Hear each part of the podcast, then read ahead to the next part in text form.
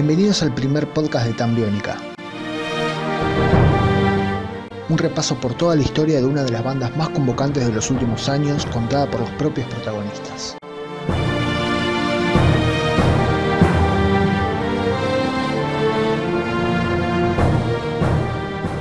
En este capítulo hablaremos del disco con el que se consagraron, Obsesionario, su producción, sus shows, su éxito y su crecimiento masivo.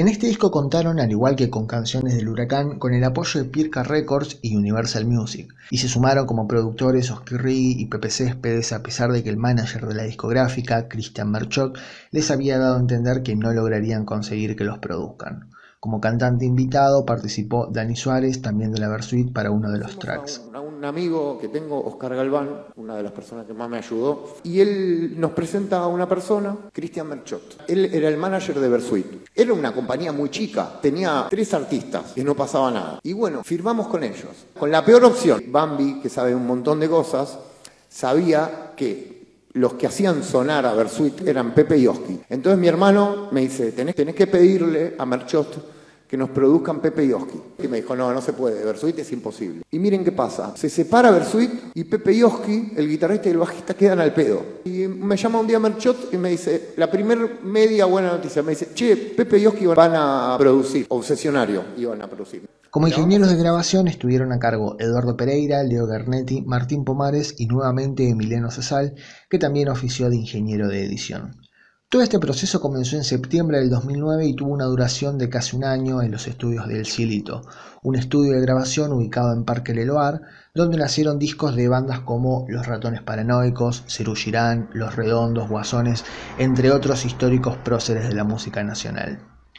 Ya más adelantados en el tiempo, los Tambiónicas se acercaban cada vez más a la finalización del proyecto más ambicioso que habían encarado hasta el momento, la discográfica les había hecho un relanzamiento de canciones del huracán para poner más ejemplares en la calle y de paso venderlo junto a Wonderful Noches de Regalo, y eso los tenía entusiasmados porque iba a permitirles acercarse más a los medios masivos de comunicación. Estaban prontos a realizar su segunda trastienda en marzo del 2010 y el estreno del Unite Tucumán sería un éxito que sería una propuesta a contramarketing si se quiere dado que el disco ya había sido despedido, la gira del Huracán Tour finalizada y estaban muy próximos a sacar su segundo material de estudio. Sin embargo, el día elegido para la presentación fue el 13 de marzo del 2010. de Tucumán es que es uno de los videos que más me gusta que hice, es, es de la parte contambiónica y es, para los que no lo vieron, es un plano secuencia. Había una chica preciosa, Belén Chaván, que estaba con un helado, con un osito y con una malla blanca dentro de, una bañera. Y el truco del video es que habíamos construido una máquina de sangre y tenía todo por acá unos cañitos que cuando la cámara se iba acercando a ella empieza a desangrarse y a medida que se iba desangrando teníamos que entrar cada uno en plano. Por la Esta presentación, que tuvo en su lista de temas canciones como Chica Biónica, Tapa de Moda, La Depresión, La Ensalada, Veneno, Yo Te Espero, Arruinarse, Mis Madrugaditas, entre otros, incluyendo adelantos del nuevo disco que ya venían tocando, contó no solo con la invitación y participación estelar de The Welles, con quienes interpretaron una muy lograda versión de La Soledad de la Versuit, sino que también recibieron la visita del guitarrista de Strokes, Albert Hammond Jr. Por delante tendrían shows en Rosario, en Córdoba y su primera intervención en el Ciudad Emergente.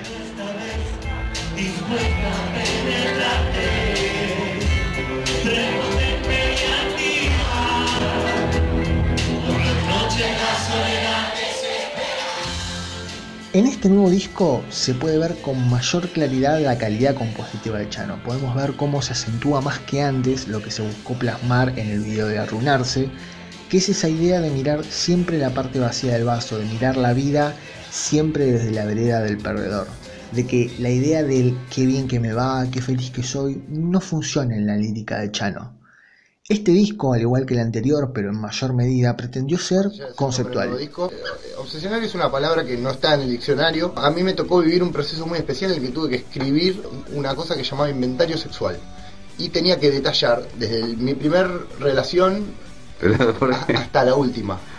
No, solo abarcaba lo sexual, sino que en realidad lo que tenía como, como premisa este, este hecho de escribir, de escribir el inventario sexual se trataba de, de ver qué ponía yo en el medio de las relaciones, ¿no? Eh, si ponía egoísmo, si ponía generosidad, si pensaba en mí, si pensaba en la otra persona, cómo hacía con los duelos, si siempre elegía a la misma persona, si podía transitar el duelo sin tapar, ¿no? Si cambiar una cosa por por, otra. Yo lo rebauticé a ese plan que se llamaba inventario sexual, el obsesionario. Entonces es como el inventario de las obsesiones y, bueno, el disco pretende retratar los fracasos, los desengaños, el elogio de la melancolía, la nostalgia, los recuerdos de esa persona que ya no está y cómo lo vive una mente obsesionada. Cada una de las 12 canciones que componen el disco cuentan una parte de una historia como si fuera un capítulo de una temporada de una serie. Veámoslo de esa manera. Lo que resta por analizar ahora es si la disposición de esas canciones se corresponden con la cronología de una historia que encierra este concepto que se pretende contar. Y está saliendo el sol para vos. Y está todo el mundo agachado. Y estás tratando de sentirte mejor. Y está bailando mi corazón. Y está saliendo el sol para vos. Y está bailando que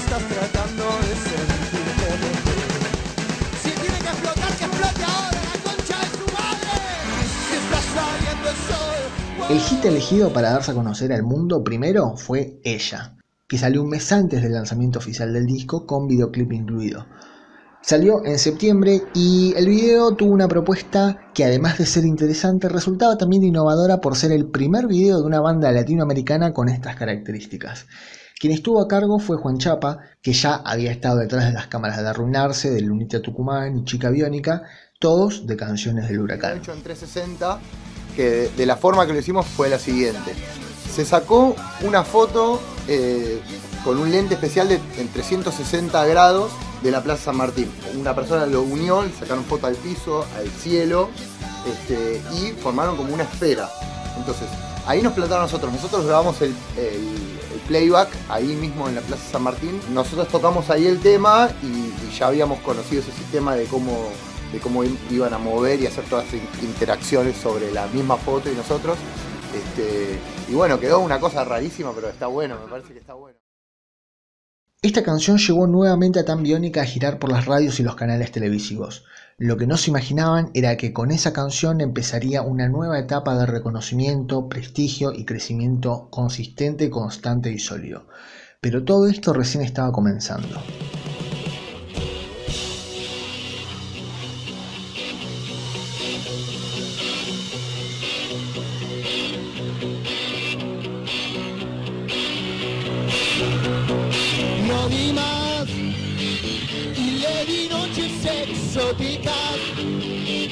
A mis ideas neuróticas para poder encontrarme.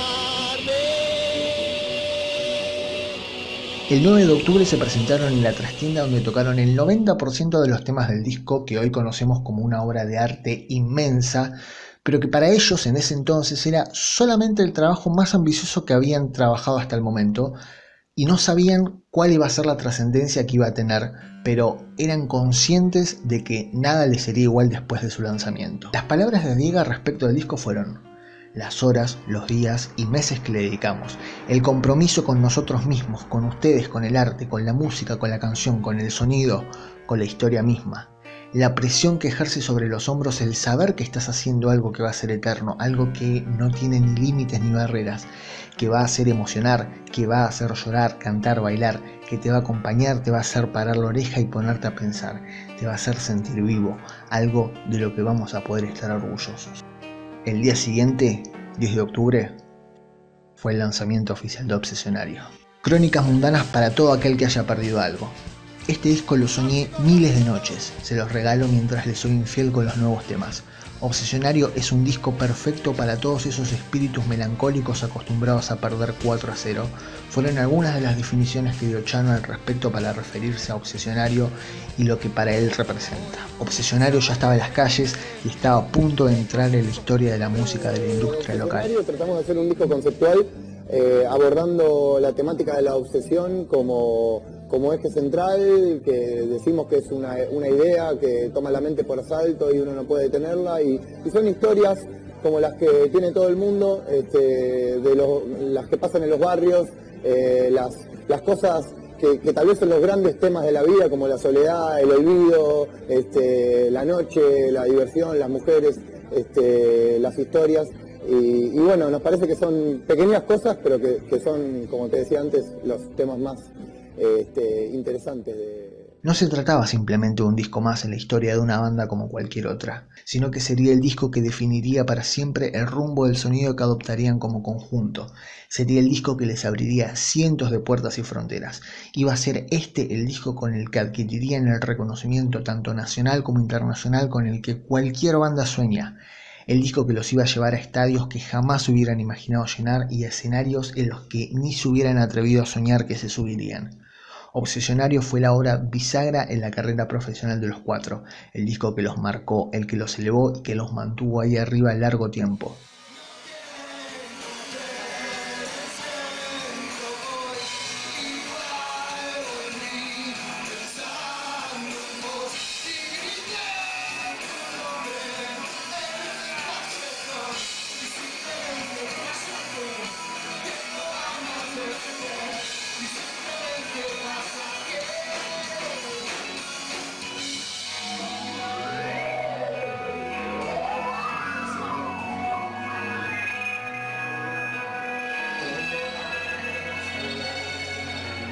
A medida que iba pasando el tiempo, obteniendo los recursos económicos y los propios de la experiencia sobre el escenario, iban volviéndose cada vez más metódicos.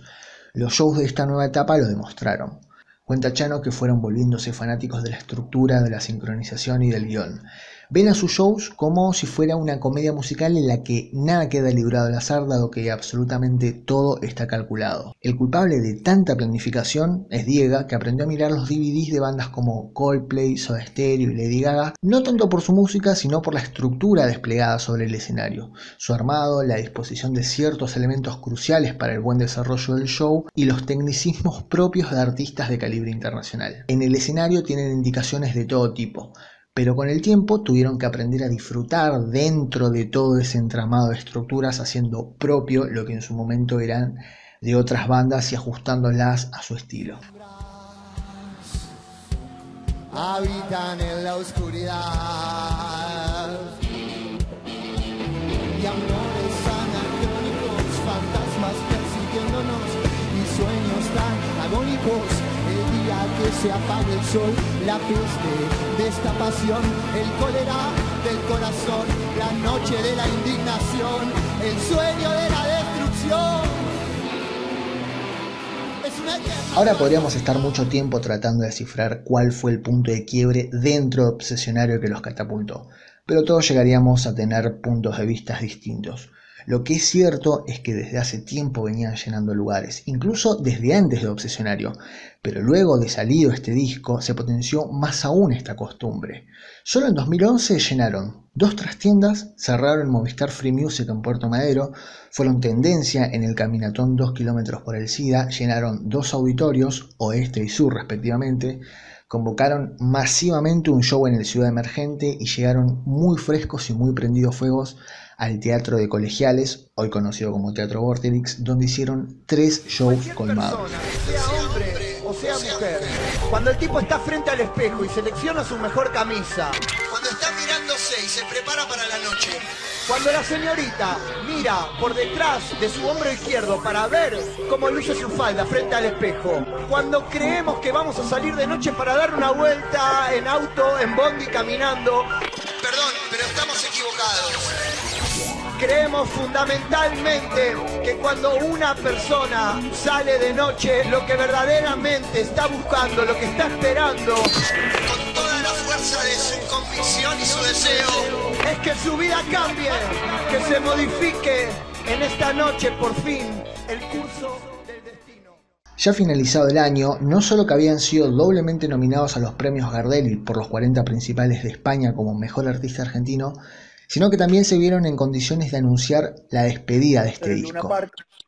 lo decidimos un día, en, después de un show en Tucumán, vamos a tocar a un, a un sitio muy pequeño, se llamaba Robert Nesta, un sitio para 500 personas más o menos, y había 1500 afuera queriendo entrar. Había mucha gente en la calle, hacía mucho calor y había mucha gente en la calle. Esa, ese día nosotros creíamos, porque habíamos hecho unos, unos conciertos en el teatro colegiales, que creíamos que la medida era pasar a un gran rec, y ya no estaba convencido de que no quería tocar con butacas, que quería que el piberío estuviera ahí agitando, entonces que había que ir al Luna Park, y que prefería tocar con las tribunas vacías del Luna Park a tocar con las butacas de Gran Rex. Ese día en Tucumán se decide que íbamos a hacer nuestro primer Luna Park y lo anunciamos por Facebook. Y creo que vendimos todos los boletos por Facebook. Sin demasiado marketing publicitario, sin el empuje de los medios, lograron agotar solo con el boca a boca y publicidad en las redes sociales la primera fecha pactada para el jueves 21 de junio. Llenada la primera fecha, anunciaron la segunda para el 23 del mismo mes y una semana más tarde la tercera para el 24 de junio. La primera vez que los están y que van a hacer un Luna Park y va a ser con una triple convocatoria. celebración de este disco con, con el público y que se agotara, se agregara otra función y ahora una tercera es impresionante. No, no, lo esperábamos, en realidad fue, la decisión la tomamos por los fans, eh, porque íbamos a hacer Gran Rex, pero tenía butacas y bueno, veíamos que, el comportamiento eh, ultra eufórico de ellos este, no iba a caber dentro de, las dimensiones del Gran Rex y, no sabíamos que íbamos a llenar una parte, pero bueno, queremos que, que sea un lugar donde la gente esté parada y pueda manifestarse como quiere. Así que elegimos el lunes y cuando lo llenamos... la despedida obsesionario pactada para junio del 2012 ya era un hecho, pero antes lograron conquistar nuevamente la costa argentina, casi todo el territorio nacional, hicieron su primer gira por México y fueron parte ni más ni menos que de uno de los festivales más grandes y convocantes del mundo. Rock un Río, edición Lisboa. El lugar que nos encanta. Y, a medida que, fuimos transitando los conciertos que hicimos, no sé, más de 150, recorrimos 20 de las 23 provincias, tocamos, tocamos en México, tocamos en Uruguay, en París, en Lisboa, en Portugal, yo qué sé qué. Eh, la verdad que se, nos fue de las manos, superó ampliamente las expectativas. Eh, se empezaron a dar un montón de, cosas que antes no se nos daban, se alinearon los, planetas, no sé qué fue lo que pasó, pero bueno, veníamos de, un montón de, cosas quizás negativas o frustraciones o cosas que, que estaba bien que nos pasen en ese momento, porque nos hicieron aprender un montón y llegar a este momento consolidados y fuertes como grupo, como amigos, como nada, o sea, es, una situación nueva a la que no estábamos acostumbrados y, creo que, la, estamos, la estamos llevando como, como podemos.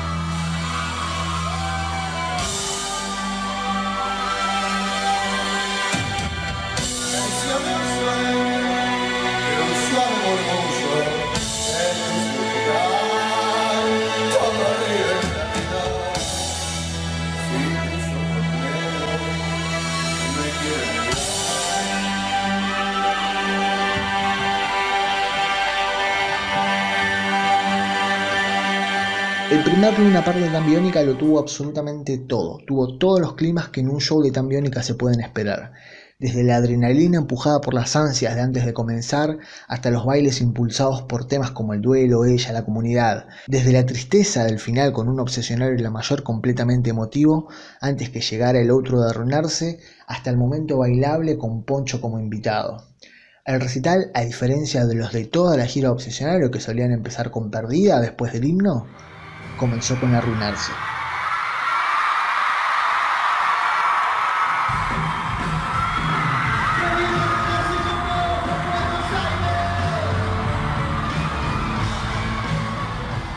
La lista siguió ahora sí con Perdida, Yo Te Espero, Beautiful, Dominguicidio y Loca, tema en el que Chano le regaló una sorpresa a sus fanáticos.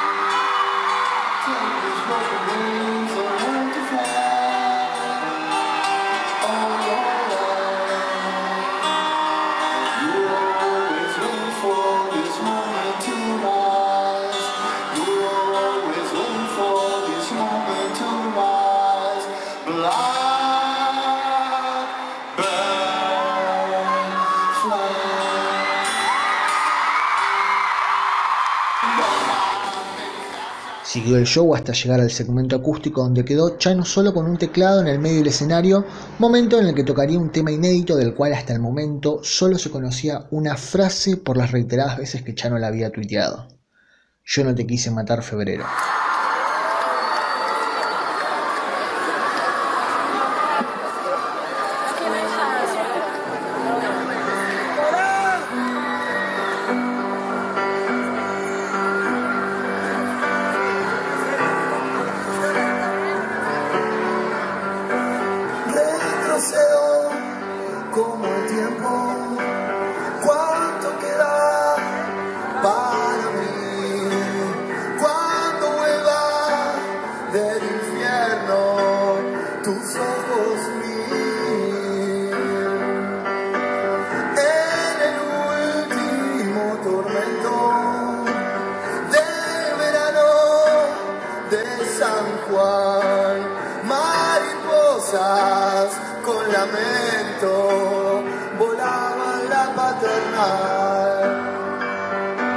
Se niega el sol a salir. Hoy no te pongas así. No tengo nada que ver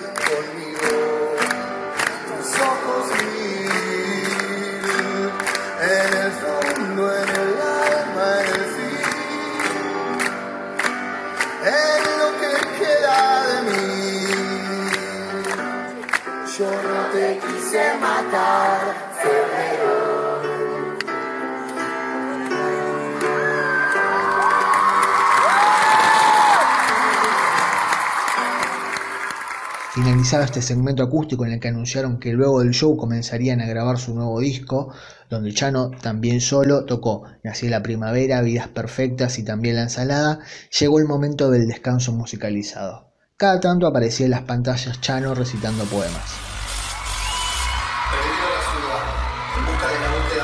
Antigua de las búsquedas, la del alma. Pero hay un pacto secreto entre el silencio y la indescifrable razón de la sucesión de los acontecimientos que jamás será revelado. Ese pacto se llama destino, y ese mismo destino es el que me condujo hasta acá. Veo miles de almas enardecidas en este lugar bailando esta canción. La luna caprichosa iluminaba solo un rincón de la ciudad. El inventario de las obsesiones ya era un hecho. Ese rincón era el Luna Park unos amigos estaban tocando. El piberío iónico, en sus horas más desaforadas, bailaban locos esta canción.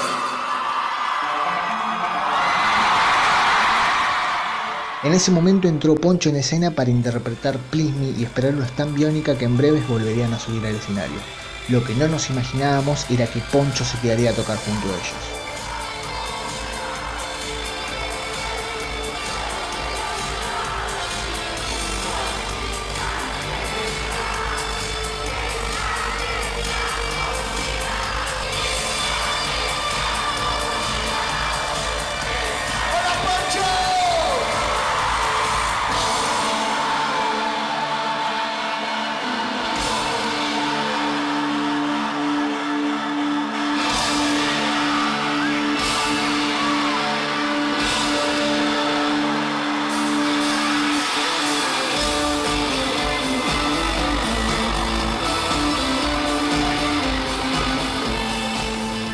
Pero la lista de invitados no terminaba con Ponchos. También se sumó el Sergi, que ya era un amigo de la casa que había estado con ellos en los teatros colegiales y que se sumaría también en shows futuros.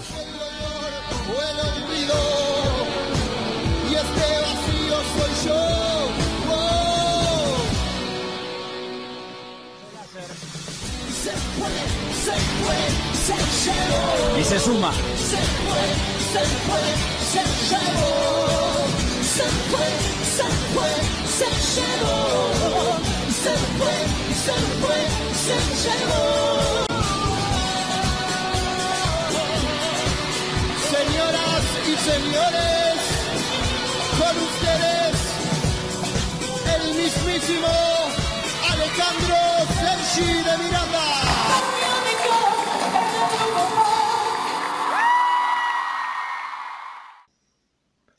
El show siguió transcurriendo hasta que se llegó finalmente al momento de despedida formal de Obsesionario, que fue un número solemne en el cual se despojaban de sus trajes que los fueron acompañando durante toda la gira. Estos trajes caudillescos estuvieron en armonía con la tapa y la estética del disco.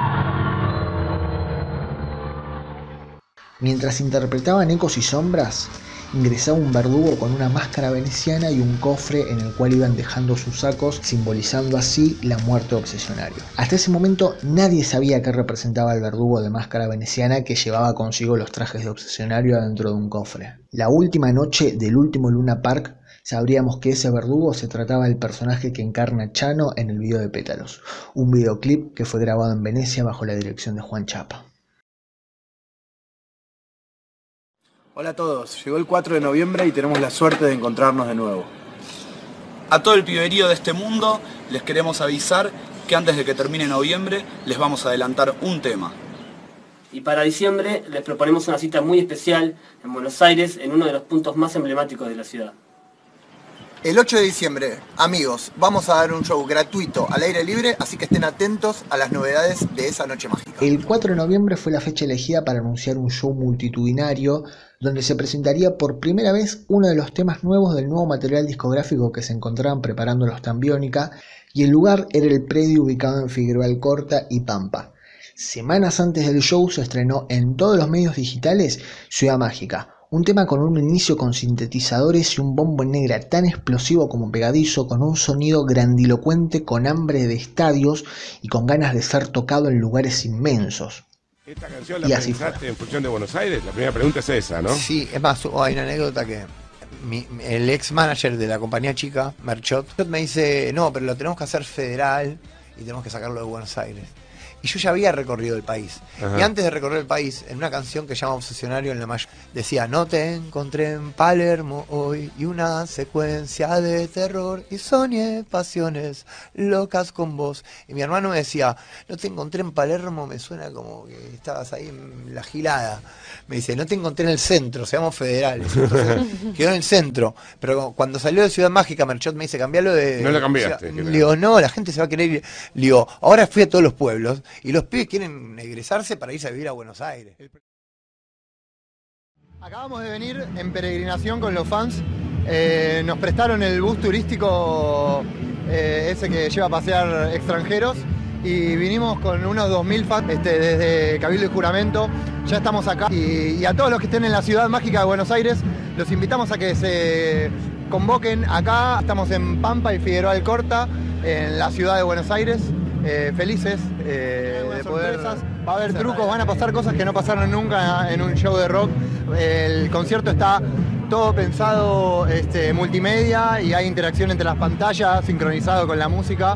Así que la verdad que está buenísimo que sea al aire libre, que sea gratis. Diciembre tiene como esa melancolía que hay que empujarla con este tipo de eventos y, y bueno, y que se haga a través de la música y, y que Tambiónica pueda desarrollar un show completo como, como el que vio la gente en Luna Park acá. Y de forma Semanas previas al show, los fanáticos habían autoconvocado en las redes sociales bajo la consigna Peregrinación Biónica en un punto de la ciudad de Buenos Aires para, desde ahí, iniciar el recorrido hacia el punto donde se llevaría a cabo el recital. Fue tanto, tanto el éxito de la convocatoria que los Tan Biónica no pudieron hacer oídos sordos a las invitaciones y, subidos arriba de un micro turístico prestado por el gobierno en la ciudad de Buenos Aires, iniciaron la primera peregrinación biónica hacia el lugar donde se daría la noche bisagra de la historia de Tan Biónica ante más de 100.000 Me acuerdo que personas. después de ese show de Pampa y Alcorta, dije, uh, no, no sé si esto, no sé si quiero esto. O sea, eh, y después me dije, sí, quiero esto, sí, pero dije, es muy fuerte, ¿viste? 100.000 personas ahí, este, y, y más que para mí había sido una situación eh, especial porque, porque enfrente estaba el restaurante en el que yo trabajaba. Y tres años antes había tocado Cerati y había, llegado 100.000 había hecho tres Luna Park igual que nosotros y cerró el año ahí. O sea, no había ido al show de Cerati yo pues estaba trabajando y, y todo, todas las cercanías del restaurante estaban colmados de gente. De hecho, mis amigos de Tambiónica fueron a ese show y yo no había podido ir. Y yo le había dicho al, al manager que iba a hacer lo mismo, ¿no? que iba a hacer tres Luna Park. y- o sea, ya es delirante, ¿viste? A veces el trabajo te pones a hablar con cualquiera y, y después, eh, dos años eh, y medio después, estaba ahí. Estaba, y, y el día de- de- del show ese en Pampa y Alcorta lo llamé a mi ex jefe, a mi manager, le dije que saque todas las mesas de afuera porque iba, iba a llevar 100 mil Siempre fue la fecha elegida para, digamos, el primer concierto y la apertura del Budweiser Music on the Road. Ese concierto que también fue producido por Fina Pro, eh, facilitado por Budweiser, eh, fueron más de 100.000 personas y la verdad es que se convirtió en un hecho épico que pase lo que pase para el futuro será recordado como una de las páginas históricas de- del rock. Este show fue, en todos los sentidos, consagratorio para la banda. Empezando por lo escenográfico, Tambiónica venía demostrando desde los tres Luna Park que ya estaba preparada para hacer una banda de shows masivos, de estadios, que ya los lugares con poca capacidad le quedaban demasiado chicos, pero no solo por la multitud de gente que movían, sino por la infraestructura que manejaban. Siguiendo la línea de la convocatoria, si bien el show era gratuito, 100.000 personas no las convoca cualquier banda por más gratuito que sea el show. Eran los que cerraban la jornada y mantuvieron la multitud hasta el final. Eso respecto a esa fecha, pero recordemos que anteriormente ya habían llenado tres Luna Park, antes habían explotado la costa atlántica y más atrás en el tiempo habían llenado tres teatros colegiales. Tenían antecedentes, pero el 8D fue un hito en su historia. Y por último, en cuanto a lo musical, la banda ya comenzaba a adentrarse dentro de lo que es la masividad y no podían quedarse atrás a nivel canción. Por eso, con canciones como Ella y Ciudad Mágica, habían dejado la vara demasiado alta para los discos posteriores que necesitaban sí o sí estar a la altura de las circunstancias que ya mencioné, escenográficas, multitudinarias y sonoras. Les cuento que somos más de 100.000. Sé que están muy cansados. Sé que estuvieron toda la tarde bajo el sol. Sé que no han podido tomar la cantidad de agua necesaria. Pero me chupa bien un huevo porque este lugar se tiene que transformar en un quilombo tremendo. La cosa es así. Lo que voy a necesitar, amigos y amigas, es que Buenos Aires se transforme en un verdadero descontrol. Así que a la cuenta de un, dos, un, dos, tres, va, se va toda la mierda y se arma un quilombo tremendo. ¿Estamos de acuerdo? Vamos a hacer temblar a Buenos Aires. Nos agachamos al suelo para tomar envión. Al suelo las 100.000 personas que hay en Pampa y Alcorta esta noche.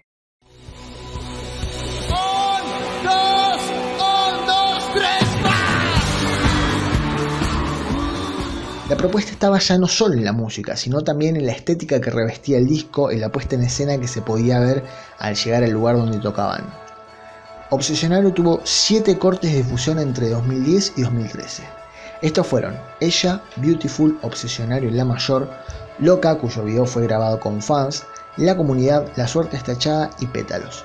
Estos dos últimos fueron grabados en conjunto en el periodo en el que estuvieron en Europa, pero finalmente quedó el de Pétalos, que fue rodado en Venecia. Obsesionario fue certificado como disco de oro y disco de platino por superar las 20.000 y 40.000 ventas respectivamente. Obtuvo 3 de 5 estrellas según una de las revistas de música más prestigiosas a nivel mundial, Obtuvo dos premios Gardel como Mejor Álbum Pop y Mejor Álbum de Artista Nuevo Pop y fue galardonado por los 40 principales como Mejor Artista Argentino del 2011. Viajaron por casi todas las provincias, se salieron de los límites geográficos nacionales e hicieron escuela proponiendo que el show sea no solo musical, sino también audiovisual, vistiendo elegantes trajes napoleónicos al mejor estilo Coldplay o My Chemical Romance si se quiere.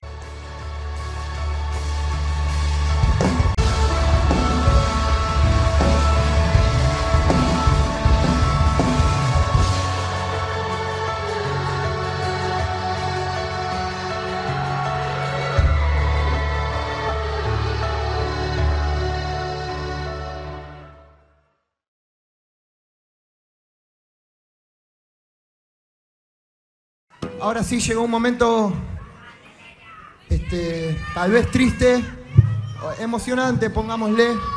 Esta canción es para todos aquellos que hayan perdido algo y para los que se hayan dado cuenta y los que puedan llegar a darse cuenta que eso que tal vez perdimos o eso que estamos buscando no es tan importante, sino que lo más importante es seguir en esa búsqueda, ¿no? Porque finalmente esas son las cosas que nos mantienen vivos. Esta canción es la que más representa la obra, se llama Obsesionario en la mayor. Y es una canción de uno que sigue buscando.